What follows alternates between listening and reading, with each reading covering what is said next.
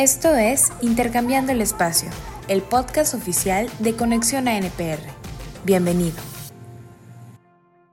Hola a todos, les saludamos Victoria Martín y Luis Roman y les damos la bienvenida a esta segunda emisión de Intercambiando el Espacio. Este es el podcast sobre parques urbanos y espacios públicos de Conexión a NPR.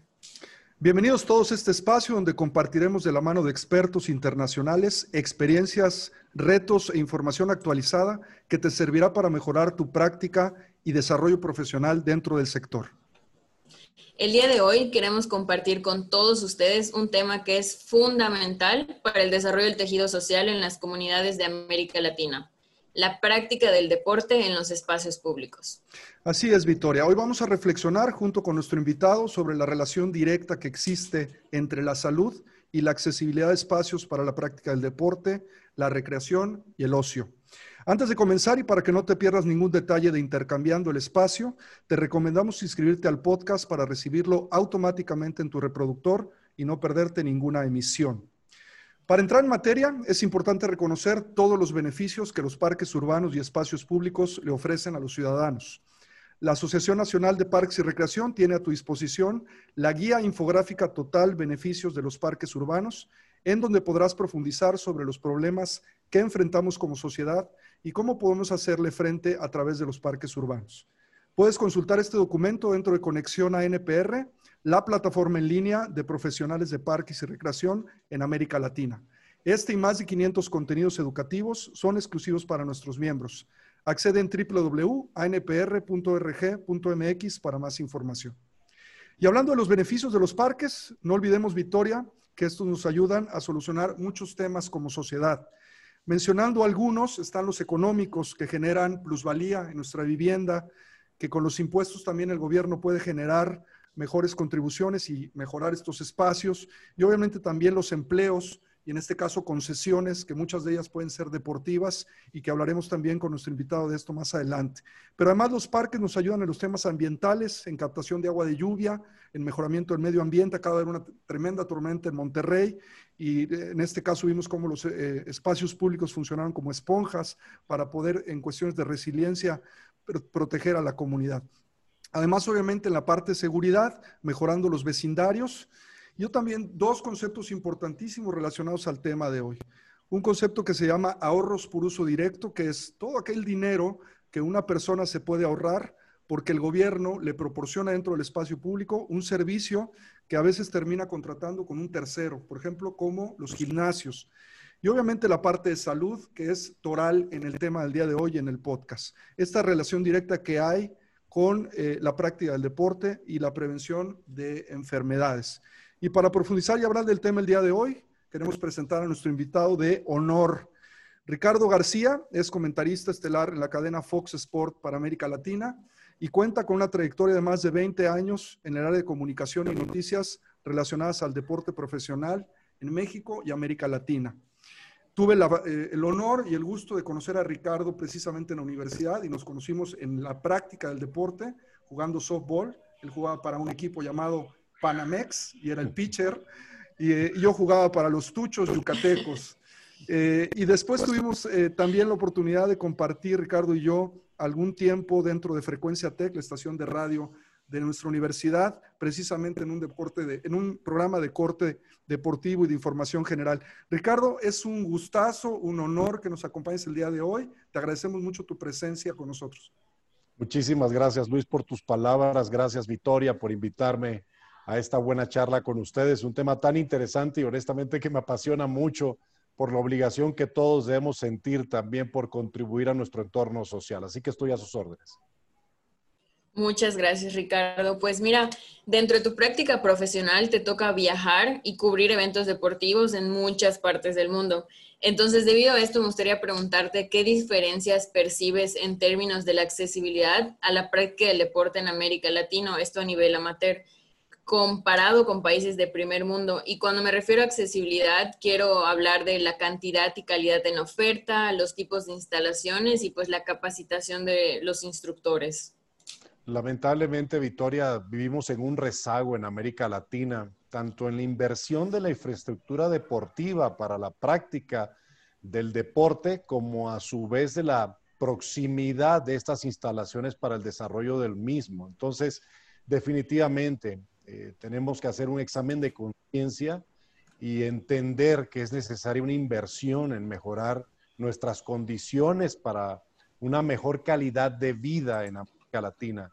Si bien se ha dado una evolución de la práctica deportiva por parte del ser humano y existe todavía también una mayor conciencia de esa necesidad de vivir más saludable, tristemente pareciera que nuestras eh, plazas públicas y espacios deportivos están destinados más para ser un solar de los aburridos o de aquellos adultos mayores a donde puedan ir tranquilamente como a pasar sus últimos días, como que no evolucionamos y seguimos viviendo, más cuando se trata de ciudades eh, en provincia o alejadas de las grandes capitales de los estados o estas urbes no metropolitanas que tenemos en América Latina, en donde aquellas plazas públicas en el centro del pueblo siguen siendo solamente ese solar de los aburridos o de esparcimiento, pero no existe tristemente una conciencia de habilitar más espacios y que sean estos en muchas ocasiones accesibles, ¿verdad? Eh, eh, hay un descuido o hay un deterioro o no, lamentablemente, no hay un desarrollo de nuevas instalaciones. Me ha tocado visitar varios países en América Latina, conocer varias ciudades en donde esas instalaciones que en un tiempo fueron construidas para albergar algún evento deportivo, ya fuese eh, nacional o regional o internacional, tristemente se han ido dejando en el abandono y no se ha inyectado capital por parte de los gobiernos sucesores para mantener en buenas condiciones esas instalaciones o construir unas nuevas. Entonces, sí, tristemente, eh, vivimos en un rezago y es, y es lamentable porque tenemos, y ya ha quedado demostrado, en competencias internacionales, un gran valor de nuestros atletas. Existen deportistas exitosos que han tenido que sobreponerse a todas estas condiciones adversas para triunfar en competencias, llámese Juegos Olímpicos, llámese Juegos Panamericanos o llámese Juegos Centroamericanos y del Caribe. Entonces, sí se requiere de una mayor inversión, pero se requiere también de hacer una conciencia de que estos espacios no podemos dejarle solamente la carga a los gobiernos. Necesitamos también una acción cívica y que sean organizaciones, ONPs, que no estén eh, destinadas exclusivamente a la práctica del deporte, sino al valor social eh, las que también a su vez protejan y le den mayor actividad a cualquier instalación, llámese parque, gimnasio, alberca, como lo queramos llamar. Y mencionaste eh, ahorita que nos comentabas acerca de que has visitado ciudades donde se han hecho estas grandes construcciones, infraestructura destinadas a solo un evento en especial y luego se abandonan completamente. ¿Cuáles crees que pueden ser algunas recomendaciones para que estas áreas destinadas al deporte luego no se vuelvan un punto muerto y se pueda pues ocupar por el público? Mira, caso específico y muy reciente, el que me tocó en los Juegos Olímpicos de Río de Janeiro 2016 en donde Brasil hizo una enorme inversión para poder ser sede de estos Juegos. Y una vez los Juegos culminaron, vino el deterioro, eh, las afectaciones de estas instalaciones, inclusive el techo del velódromo dentro del Parque Olímpico se vio incendiado y vaya, muchas acciones que, van en contra de la permanencia y de la protección de estas instalaciones. Una recomendación, caso específico, cuando se celebran estos eventos o cuando se hacen las construcciones de estas instalaciones deportivas, muchas veces los gobiernos destinan estos inmuebles a las federaciones en particular que llevan a cabo la actividad de ese deporte. Por decir un caso, ¿verdad? Una piscina una alberca olímpica, se le concede a la Federación de Natación el ser responsable de la instalación. Sin embargo, existe el clamor de estas organizaciones de que no les alcanza el presupuesto, cuando a su vez el presupuesto que ellos reciben es del gobierno, pero no permiten a las autoridades querer llevar a cabo una auditoría sobre sus finanzas porque entonces ellos mismos se protegen con esa bandera de ser representantes de un deporte eh, internacional, de una organización internacional, y viene la amenaza. Entonces hacia ese país de desafiliarlo de esa misma organización. Entonces, no podemos permitir que esto se siga dando, principalmente en nuestros países en América Latina, porque hay una mala distribución de los recursos, pero al mismo tiempo existe la corrupción. Entonces, lo que tenemos que tratar de erradicar es precisamente esa corrupción. ¿De qué manera? Bueno, de que estas instalaciones vayan a ser supervisadas por organismos, eh, decía yo hace un momento y lo repito, ¿verdad? Organizaciones civiles que, supervisen a las federaciones en cuanto al cuidado de las instalaciones y que no sea exclusivamente esa instalación para el uso de aquellos federativos, ¿no? O sus atletas, porque tristemente ¿Cómo podemos llevar a cabo un proceso de desarrollo de deportistas si no existe una coyuntura entre el organismo y la sociedad civil? Y claro, por supuesto, importante también la participación del gobierno, pero sin intereses en el uso o en los eh, recursos que esa misma instalación pueda generar. Vamos a hacer, de hecho, una reflexión al final del segmento contigo, Ricardo, en función precisamente de la intervención de la iniciativa privada o del tercer sector, en este caso de las organizaciones civiles, y de la corresponsabilidad que tiene que haber entre el gobierno y precisamente estos dos sectores en la promoción del deporte y que es tan importante para la generación de nuevos talentos, ya obviamente que en una siguiente etapa pasen a formar parte de los grupos de alto rendimiento de los países eh, centroamericanos y latinoamericanos y de, Sudamérica. Pero hay una reflexión que a mí me gustaría eh, hacer contigo y que estoy seguro que la has hecho con tu familia y como papá, porque hemos estado encerrados ya varios meses y la gente ha extrañado el espacio público. Y la gente se ha dado cuenta lo necesario que son los parques, las plazas, los centros deportivos, etcétera. Y también hay una correlación directa que eh, nos pesa mucho en América Latina entre las personas que están muriendo por COVID y la falta de espacios recreativos y de deporte, porque a final de cuentas las personas que están muriendo, muchas de ellas han presentado una condición, eh, pues obviamente de una enfermedad relacionada al sedentarismo, a la obesidad, a la hipertensión, y mucho de eso, tú lo sabes, ¿no? Las secretarías de salud eh, siempre insisten en el tema de la alimentación, pero poco se habla en realidad de dónde se va el dinero Aquí hay una, cifra que a mí me impacta mucho. En Estados Unidos, y es un país que tú conoces perfectamente en el desarrollo de su deporte amateur, por cada dólar que le invierten a su sistema de parques, es decir, estos centros recreacionales maravillosos que tienen, deportivos y todo, Estados Unidos se ahorra tres dólares en su sistema de salud. Y en América Latina seguimos previniendo o seguimos tratando de arreglar, mejor dicho, el problema en el quirófano y no en el espacio público. ¿Qué hacer como sociedad y, qué, comentario te merece esto que podemos enfrentar, sobre todo post pandemia, cuando regresemos los seres humanos al espacio público para poderlo recuperar en la práctica del deporte y en el bienestar integral? Bueno, qué bien que tocas y, muy atinadamente, Luis, el, punto de, de la infraestructura deportiva con la que cuentan en la Unión Americana porque yo digo que el punto de partida, y esto es algo que desde hace muchos años, por ahí de principios de este siglo XXI, llevaba a cabo, me tocaba encabezar los programas de labor social de los deportistas del Tecnológico de Monterrey, Campus Monterrey, y me enfrenté a una realidad. Lamentablemente, todo parte de que en nuestro sistema de educación, tanto pública, principalmente pública, más que la privada, pero en donde también se dan los casos en la escuela privada, en la educación privada, eh, nos encontramos con una falta de espacios deportivos y que lamentablemente eh, no existen los recursos o no se destinan de la manera correcta o no se le da la misma importancia a la educación física que cualquiera de las otras ramas de la educación en general, llámese la matemática, las ciencias sociales, eh, cualquiera, el español, lo que quieran mencionar. Entonces, no existe, tristemente, en América Latina esa conciencia de que la educación física es tan importante como cualquier otra materia que lleven nuestros alumnos en el colegio. y nos encontramos con estos casos de mala salud y de mala condición física en nuestra niñez desde muy temprano. Vemos a niños con problemas de obesidad, con falta de elasticidad, con problemas de, eh, desarrollo en sus condiciones motrices.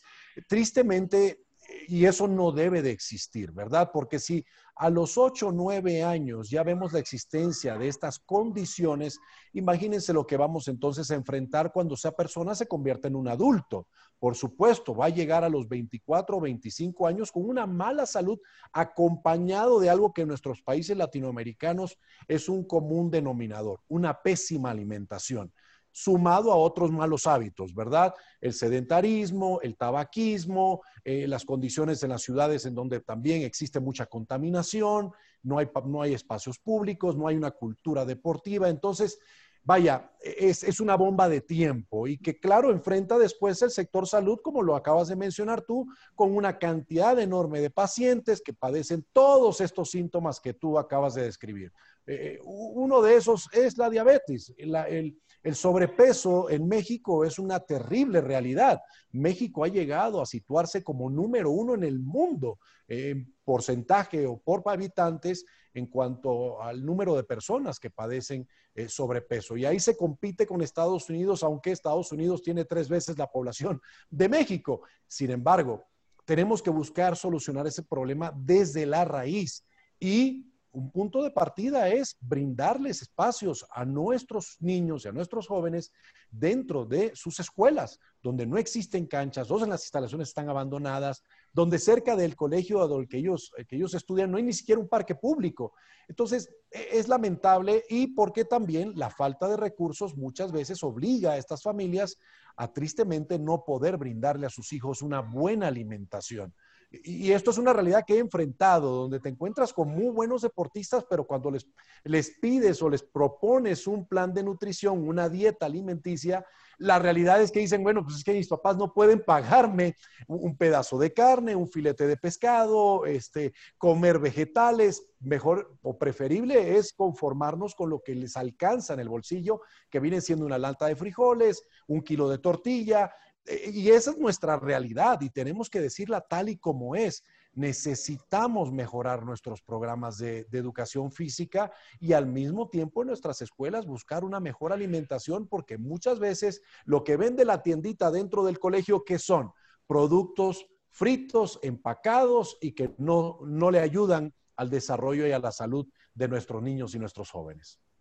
Muy cierto. Uno de los grandes aciertos que tuvo Michael eh, Bloomer como alcalde de Nueva York fue poder transformar muchas de las escuelas y patios de recreo y de deporte de la ciudad de Nueva York en parques que funcionaban por la tarde como espacios públicos para las personas y por la mañana daban servicio a los estudiantes de las escuelas. Y eso creo que es un tip que pudiésemos implementar muy bien en América Latina. Hablando de economía, Ricardo, eh, es interesante el tema que platicábamos al principio del podcast de cómo poder involucrar al tercer sector y también al sector empresarial en el desarrollo del deporte en México a través de la tierra pública. Existe un tesoro que tiene México y muchos países de América Latina lo tienen, que son esos espacios, como tú decías, que terminan siendo puramente contemplativos y que no responden a ningún uso ni necesidad del ser humano, pero que están ahí y que existen los modelos financieros y económicos que utilizan muchos parques en Estados Unidos y en otros países,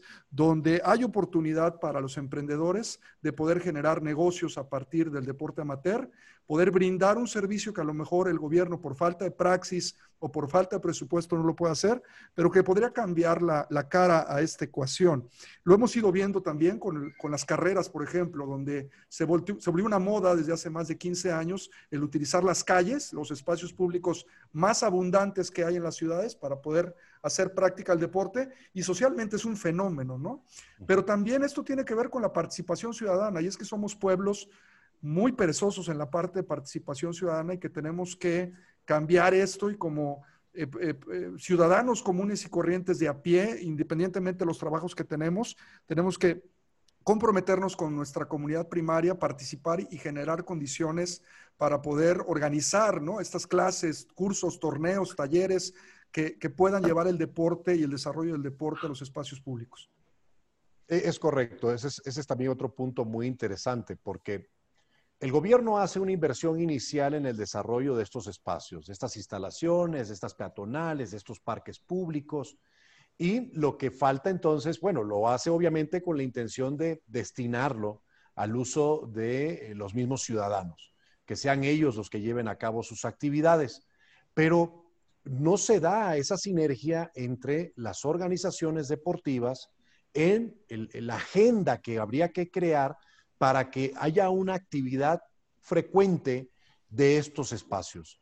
Y termina entonces involucrándose eh, la organización privada, la empresa privada o la iniciativa privada o particular de, algún organismo o, que quiere fomentar como patrocinador algún evento y es donde, bueno, se reúne entonces una buena parte de la población para llevar a cabo estas competencias, por llamarlas de alguna manera.